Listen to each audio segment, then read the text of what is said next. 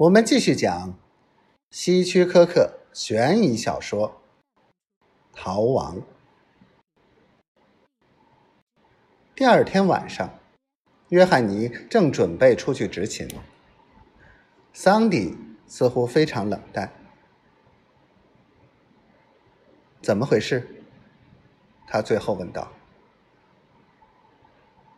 啊，我想是工作太累了。星期四人们就开始进行周末购物了。那个家伙又来了吗？就是我看见你和他说话的那个。我跟你说过，他经常来。怎么了？桑迪。他向他走去，但他躲开了。约翰尼，你跟过去不一样了，你变了。自从你杀了那个人后，你就变得像个陌生人。我以为你真的为那事而难过，可是现在你又拿起枪，干起这种工作。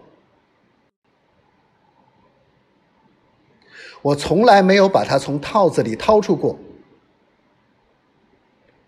到现在没有。好吧，他最后说：“你这么想，我很抱歉。我们早晨再谈吧。”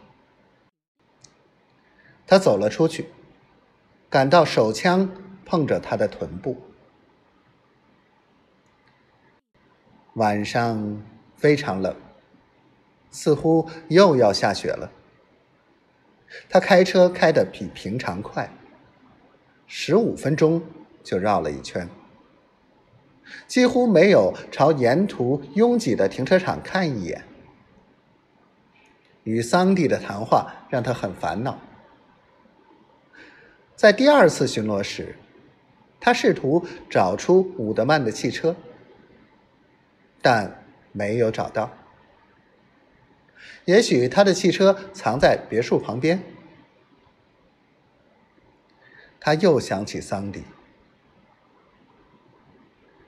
将近半夜时，月亮穿过云层，照着结冰的湖面。